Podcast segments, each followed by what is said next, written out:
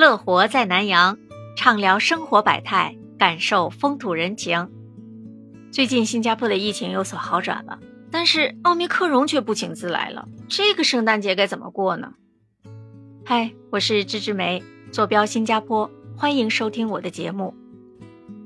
新加坡从十一月底疫情就有所好转了，到了昨天二十四号，它的感染病例已经下降到两百六十五例，比之前好太多了。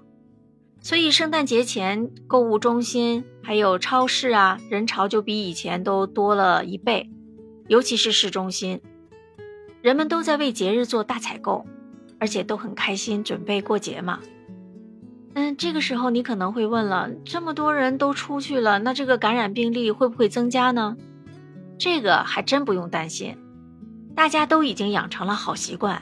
只要是出门都会戴好口罩，有的人还会戴双层的来保护自己，而且我们都会随身携带一些备用的口罩和这个消毒洗手液。通常我在包包里就会装一大包口罩，还有两瓶洗手液，随时可以消毒。不管做什么都会自觉排队，并且保持至少一米的距离。很多人在超市和湿巴沙选菜的时候还会戴上手套，所以大家都知道怎么去更好的保护自己。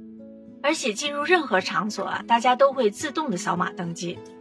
在新加坡，我们每个人都可以在民众联络所免费领取一个 token，就是安全追踪器，而且有那种专门的机器，用你的身份证一扫就可以去更换，还有免费领取了，非常的方便。如果你觉得这样也麻烦的话，就可以在手机里下载一个 Trace Together 一种应用软件，是新加坡设计的。它里面记录了完整的、详细的信息，比如说你去过的地方有没有感染病例啊，或者是哪一个地方是高发区，你要远离这些地方，尽量不去，它都会提醒你。最重要的呢，它在这个软件里会记录你有没有接种疫苗，你是接种了一剂还是两剂，还是已经呃接种了加强剂，它都会记录。如果你没有接种完两针疫苗的话，是不允许进入公共场所的。在餐馆用餐的时候啊，也会限制人数，商家必须按照规定做好这个安全距离的标识。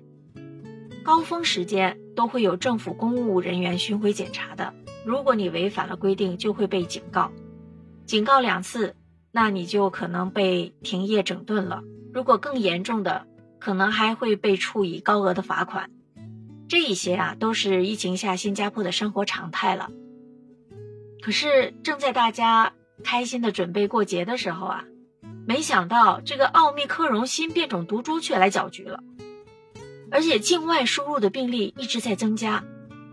虽然现在也不是很多啊，几十例，不过新加坡政府反应非常迅速，他马上收紧了 VTL 计划，就是疫苗接种者旅行走廊计划。从十二月二十二日开始暂停，一直到明年的一月二十号。即使是恢复了，也会将减少售票的数量。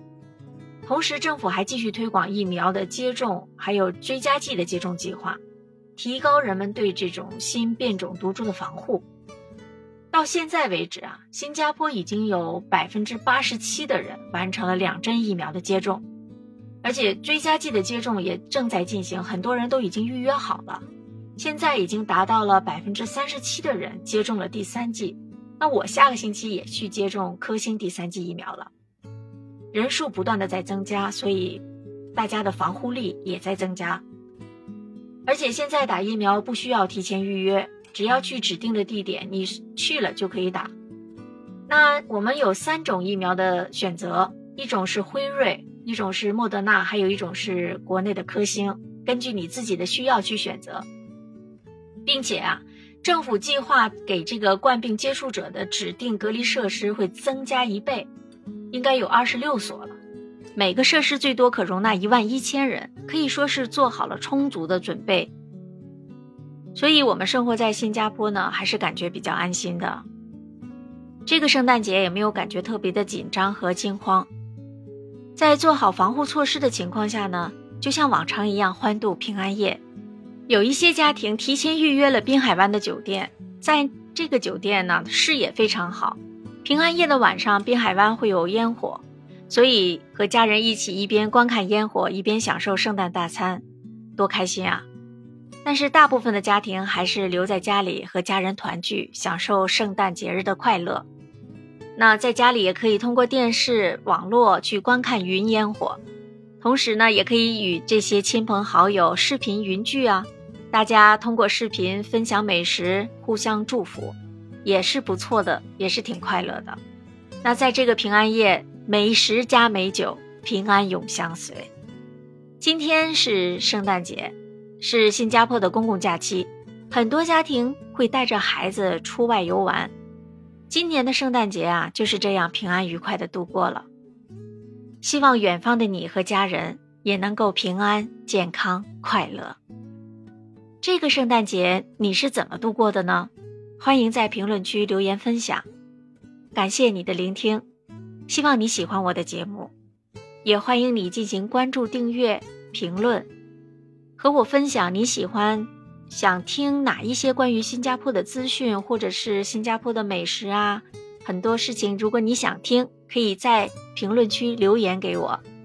圣诞快乐！我们下期节目再见，拜拜。